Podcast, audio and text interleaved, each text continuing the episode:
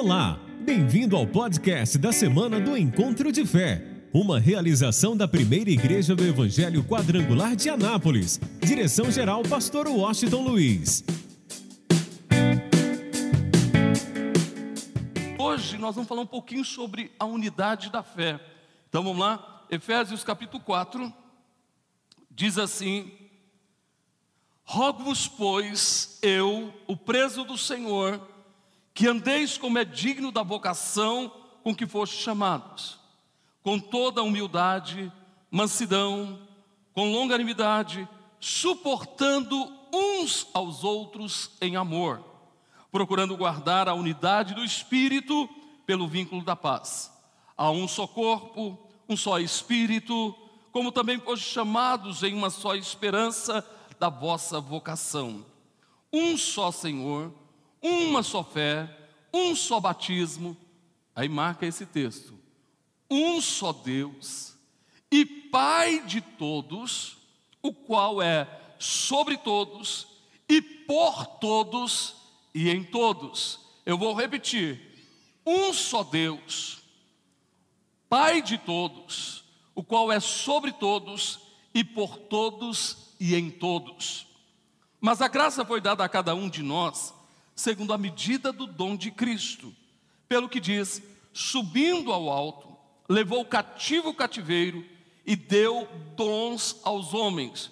Olha só, Deus está dizendo que Ele deu dons aos homens. Então você tem talento, você tem dom, todo mundo tem dons, ok? Ora, ora isto, ele subiu, que é, senão que também antes tinha descido às partes mais baixas da terra, aquele que desceu é também o mesmo que subiu acima de todos os céus, para cumprir todas as coisas. E ele mesmo deu uns para apóstolos, e outros para profetas, e outros para evangelistas, e outros para pastores e doutores, querendo o aperfeiçoamento, marca isso também, o aperfeiçoamento dos santos para a obra do ministério, para a edificação do corpo de Cristo, até que todos cheguemos à unidade da fé, ao conhecimento do Filho de Deus, a varão perfeito, à medida da estatura completa de Cristo, para que não sejamos mais meninos inconstantes, levados em roda por todo o vento de doutrina, pelo engano dos homens que, com astúcia, enganam fraudulosamente. Antes, seguindo a verdade em amor, cresçamos em tudo naquele que é a cabeça, Cristo, o qual todo o corpo, bem ajustado e ligado, pelo auxílio de todas as juntas, segundo a justa operação de cada parte, faz o aumento do corpo para a sua edificação em amor. Olha só que coisa interessante. Paulo está dizendo assim a essa igreja, a igreja de Éfeso, e essa palavra é para nós. Diz: Olha, eu estou rogando, eu, o preso de Cristo. Ele se rende de tal forma a Cristo, que ele diz: Não tem como mais me separar de Cristo. Ele mesmo diz que nada poderá separá-lo do amor de Deus nem a morte, nem a vida, nem anjos, nem principados, nem potestades, nem o presente, nem o porvir, nada, disse Paulo, pode me separar do amor de Deus. Está dizendo, independente do que aconteça, se está tudo bem, eu amo a Deus, continuo com Ele. Se nada está bem, eu continuo amando a Deus. Disse: Eu sou um preso de Cristo. E Ele nos chama a andarmos de uma forma digna da nossa vocação, do, vosso, do nosso chamado. O que, que isso significa? Que a partir do momento que a gente reconhece que precisa de Cristo, a partir do momento que reconhecemos que o único caminho para a vida eterna é Jesus Cristo, a partir do momento que eu reconheço que eu preciso do perdão dos meus pecados, e eu vou à cruz, então eu estou tomando posse do meu chamado. eu estou tomando posse da minha vocação. E aí vamos entender uma coisa importante. Será que alguns são chamados e outros não? Alguns são vocacionados e outros não? Será que Deus faz acepção de pessoa? Não, você é um chamado, vocacionado, você não, você está separado. Será que Deus faz isso? Não. Deus não faz acepção de pessoas. E Ele mesmo confessa que é o desejo dele que todo homem chegue ao conhecimento da verdade e do arrependimento. Só que uns tomam posse da verdade e do arrependimento, e tomam posse do chamado, e outros não querem nada com a verdade, não querem se arrepender dos seus pecados, e como consequência, não vivem o chamado. Mas quando alguém se arrepende, passa a conhecer a verdade, vai à cruz, essa pessoa se torna alguém vocacionado, alguém chamado por Deus, alguém que tomou posse do chamado de Deus para a sua vida. Ok? Eu posso citar um exemplo muito simples para você entender. Tem um Judas, por exemplo, que no primeiro momento aceita um chamado, mas nunca teve uma mudança de caráter e terminou se enforcando. Poderia ser como os outros e quem sabe até ter morrido por Cristo, mas infelizmente se perdeu, não se converteu de verdade, não deu crédito àquilo que estava ouvindo e não tomou posse do chamado. Mas para nós, olha o que ele está dizendo: que cada um de nós possamos andar de uma forma digna do chamado, da nossa vocação. Aí ele fala de algumas coisas importantes. E a primeira coisa que ele usa é a humildade. Só vive de uma forma digna do chamado quem é humilde. Quem tem um coração humilde, em outras palavras. Primeiro, reconhece que tudo é Deus na sua vida, tudo é Deus, é a mão de Deus, é o cuidado de Deus. Segundo, ele não deixa a soberba tomar conta da sua vida. E para você entender isso melhor, Imagina se você for rompendo financeiramente sua empresa, seus negócios, você vai se tornando cada dia mais uma pessoa próspera. A tendência natural de uma pessoa que não vive de uma forma digna do chamado é ele se tornar uma pessoa soberba. Ele se acha melhor do que os outros, mais importante do que os outros. Ele começa até a pisar em outros. Um dia ele também era um funcionário, agora ele é patrão, e ele agora está pisando nos outros. Ele acha que é pela sua capacidade, pelo seu trabalho, pela sua inteligência, pela sua força, que ele conseguiu isso. Mas o homem que é humilde, o homem que não é soberbo, ele diz: Foi Deus na minha vida, foi Deus quem fez, foi Deus quem me abençoou. Vamos mais ainda. Se tornar humilde é se tornar servo. Servo não escolhe serviço. Servo quer servir. Servo está pronto para servir. E a verdadeira felicidade só se encontra quando a gente passa a servir. Eu tenho notado que as pessoas que são servos são muito mais felizes do que, do que aquele que não serve. Porque muita gente quer um evangelho egoísta. Um evangelho em que a pessoa está dizendo assim: Senhor, eu preciso, eu quero a cura, eu quero a prosperidade, eu quero a solução do problema, eu quero que a minha empresa vá bem, eu quero que o Senhor abra as portas do emprego, eu quero, eu quero, eu quero, eu quero, e ela só está pensando em si. Um evangelho egoísta, não um evangelho de servo. O evangelho é um evangelho pronto para servir, onde nós somos tão abençoados. Então, deixa eu voltar um pouquinho atrás para você entender. Por exemplo, se nós falarmos de uma campanha de prosperidade, começar a falar que Deus vai te dar o carro, Deus vai te dar a casa, Deus vai te dar empresa. E você pode ter certeza que, ai, ai, aleluia, glória a Deus, eu recebo, eu tomo posse. Quantas pessoas vivem correndo e às vezes atrás de revelação, de profecia, porque está pensando em si apenas. Um evangelho egoísta.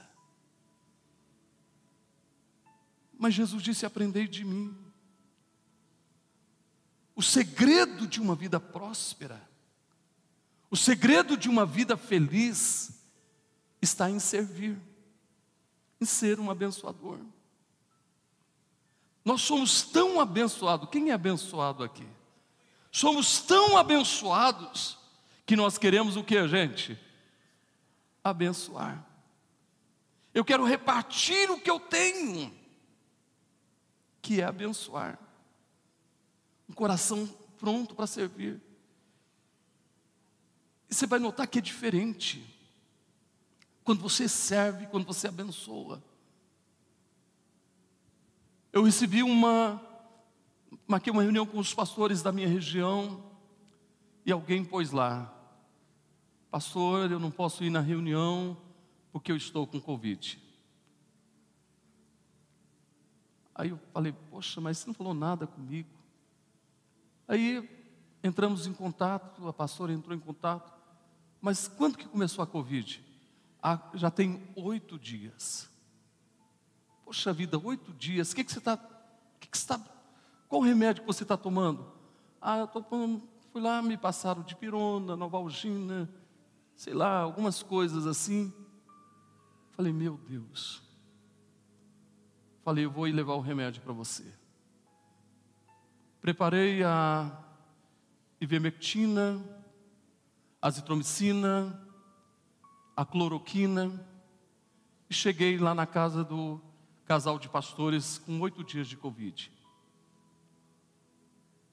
Quando eu cheguei lá, ela estava tão fraca, mas tão fraca, que ela entrou, chegou no portão, ficou escorada. Mas algo me chamou a atenção, era 11 horas mais ou menos. De repente, uma senhora chega, uma senhora com mais de 70 anos, que faz parte do grupo de risco. Não sei se ela tem uma vida saudável, não conheço essa senhora. E de repente essa senhora chega ali entrega uma sacola para a pastora. Aí conversamos, eu entreguei o remédio para ela, para ela, para o esposo. E aí, eu, eu falo, vocês estão, vocês estão alimentando? Estão fazendo comida. Aí a irmã estava atrás da gente. Aquela irmã simples, pessoa muito simples, que fazia parte do grupo de risco pela sua idade. Sabe o que ela estava fazendo? Todo dia ela estava levando comida para os pastores dela. Correndo um risco, porque ela é de idade. E ela ia lá e entregava alimento. Aí eu olhei aquilo, disse: só alguém que tem um coração pronto para servir, só alguém que sabe quem é em Cristo faz isso.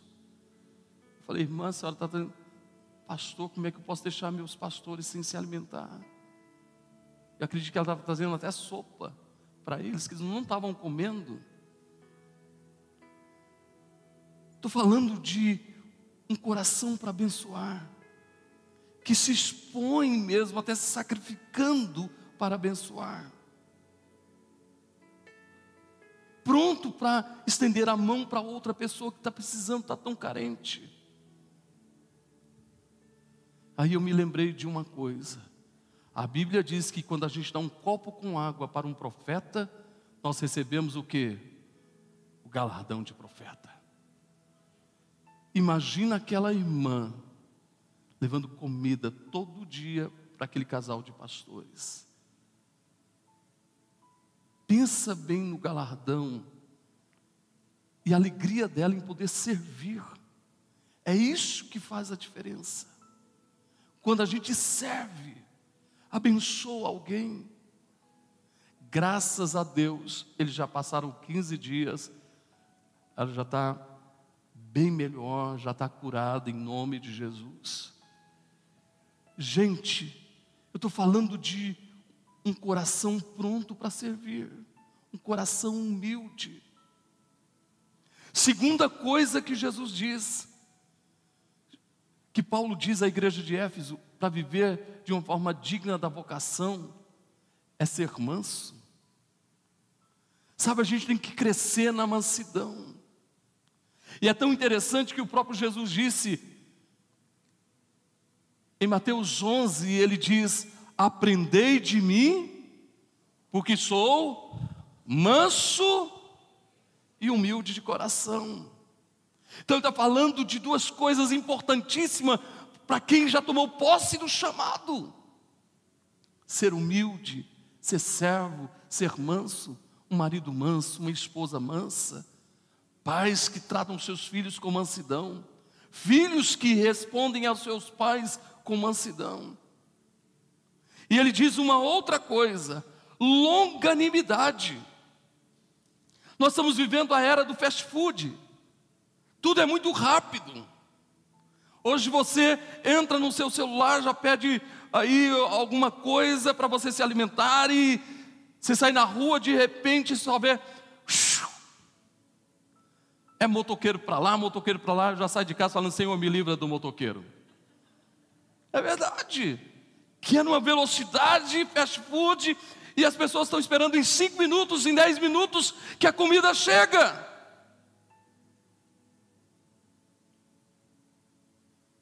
E às vezes a gente pensa que com Deus também tem que ser assim. Eu pedi agora, tem que ser agora. Se não me responder agora, não é Deus. Virou as costas para mim, não está me atendendo, não me ama. Essa é a verdade. Porque estamos vivendo a geração do fast food. Mas Deus diz: seja longânimo, saiba esperar, tenha paciência. Deus está dizendo: saiba esperar. O salmista diz: esperei com paciência no Senhor. Nós esperamos com paciência em quem, gente? Em Deus porque Deus sempre nos responderá na hora certa. Deus nunca chegará atrasado. A resposta de Deus sempre chegará na hora correta. Por isso ele disse: Eu esperei com paciência no Senhor, e ele se inclinou para mim e ouviu o meu clamor, e me livrou de todos os meus temores. Isso é fé. Ele diz que para andarmos de uma forma digna de nossa vocação, nós temos que ser longânimos, saber esperar. E vem um outro ponto. E ele diz assim: e suportando-vos uns aos outros em amor. Família é assim. Família tem que suportar um ao outro. Quem aqui já teve que suportar sua esposa ou seu marido? Vamos lá, gente. Mas você está com vergonha? Quantas vezes eu, eu queria falar alguma coisa para a pastora, mas eu. Quantas vezes a gente tem que suportar? Quem aqui teve que suportar muitas vezes seus filhos? Seus pais? E na igreja não é diferente. Olha lá, levantou as duas mãos. Na igreja não é diferente. Nós somos uma família. Você tem que me, me aguentar, meu irmão. Você tem que me suportar. Nós temos que suportar uns aos outros em amor. Isso é viver de uma forma digna da nossa vocação, do nosso chamado. Quero que você entenda isso. Escute bem. Aí ele diz assim que precisamos guardar. Nós vamos guardar a unidade do espírito, tem que ser um só. E não existe unidade se não existir paz.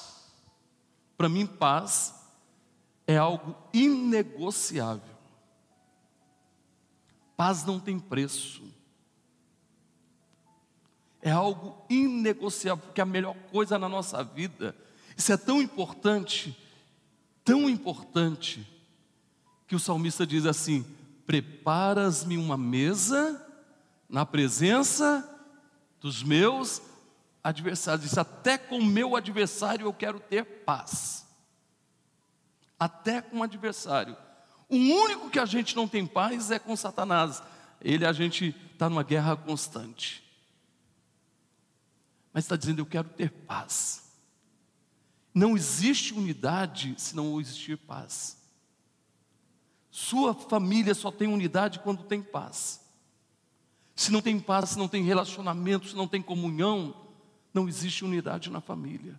Na igreja é a mesma coisa. E ele diz assim: olha, aí ele fala, deixa eu correr um pouquinho, meu tempo está acabando. Há um só corpo, há um só espírito, como também foste chamados, pode acompanhar comigo o versículo de número 3. Há um só corpo, há um só espírito, versículo 4. Como também foste chamados em uma só esperança da vossa vocação um só Senhor. Qual o nome dele? Não, vamos lá, gente. Qual o nome desse Senhor? Jesus. Um só Senhor, uma só fé. Não existe duas fés, existe uma só. Um só batismo. Por isso nós batizamos por imersão em nome do Pai, do Filho e do Espírito Santo. E tem que ser por imersão. Não é jogar um pouco d'água sobre a pessoa, não. Já expliquei isso. É imersão mesmo, é o sepultamento do velho homem e o nascimento da nova criatura. Um só batismo, e diz mais ainda, e um só Deus e Pai de todos. Eu acho que você precisa entender isso bem de perto. E eu, eu tenho que encerrar com isso. Há um só Deus e Pai de todos. Você precisa entender isso. Quando você olha para o Velho Testamento, você pode observar que é Deus. O judeu tem cuidado, todo cuidado até de falar o nome do Senhor. Eles não falam. Há um respeito, uma reverência muito grande. Mas Jesus trouxe uma coisa diferente.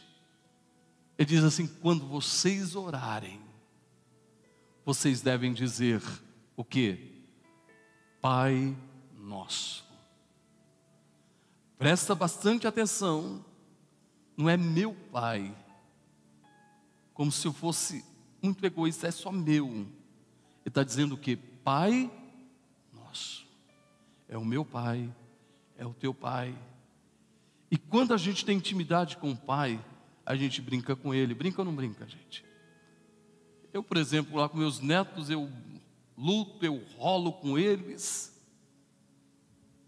Ok. Abraço meu filho, beijo meu filho. É lógico que ele tem que estar sentado, né? Porque. Pensa bem. Tem intimidade. Jesus está dizendo que Ele é o nosso Pai. Gente, Ele não é alguém que está lá sentado em seu trono intocável, cara fechada. Ele é Pai.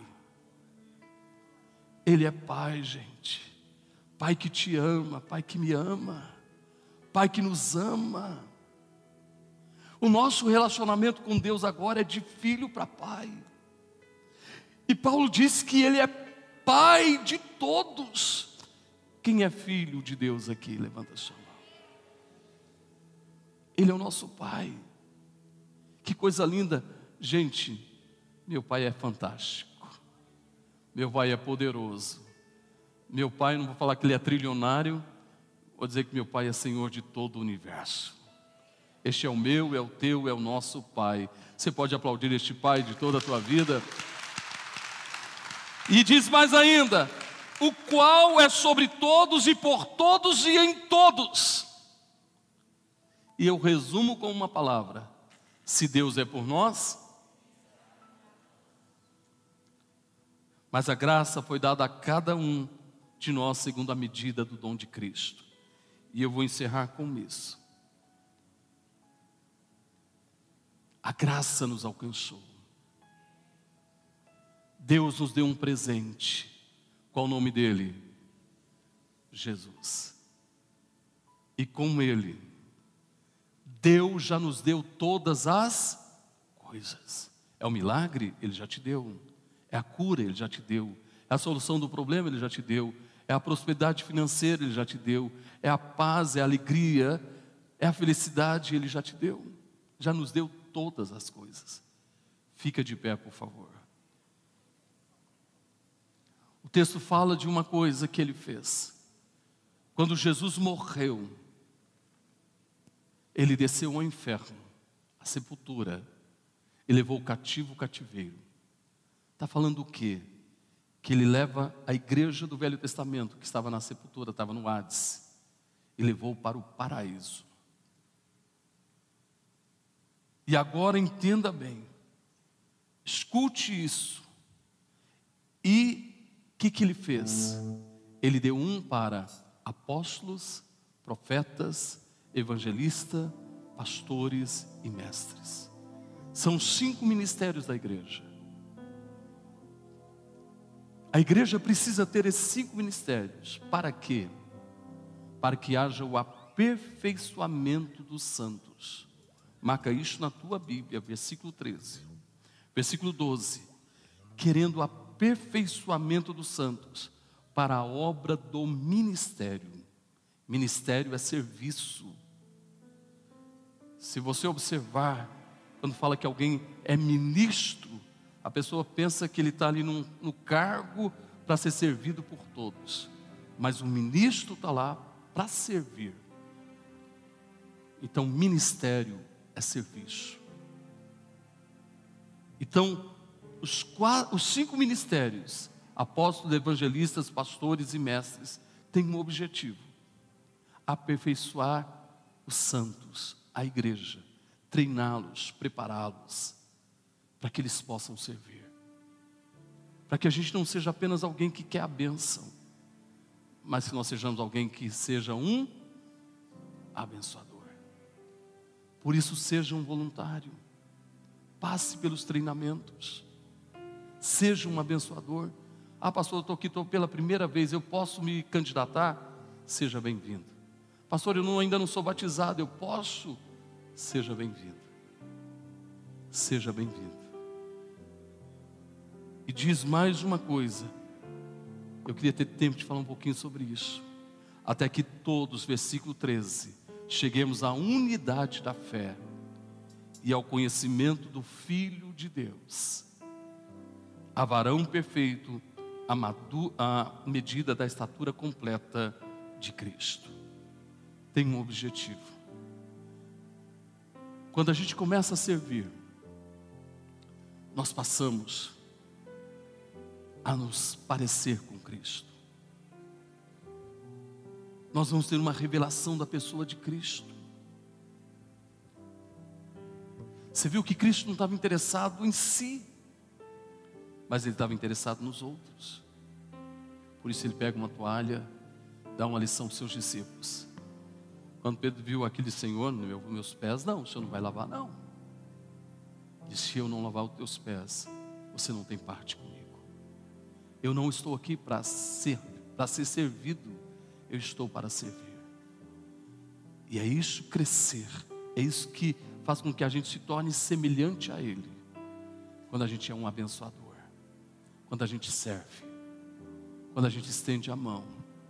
E é lógico que até para servir, para abençoar alguém, nós precisamos de muito discernimento, porque tem os aproveitadores tem os aproveitadores, a gente tem que ter discernimento, uma direção do Espírito Santo, mas a gente tem que servir, a abençoar.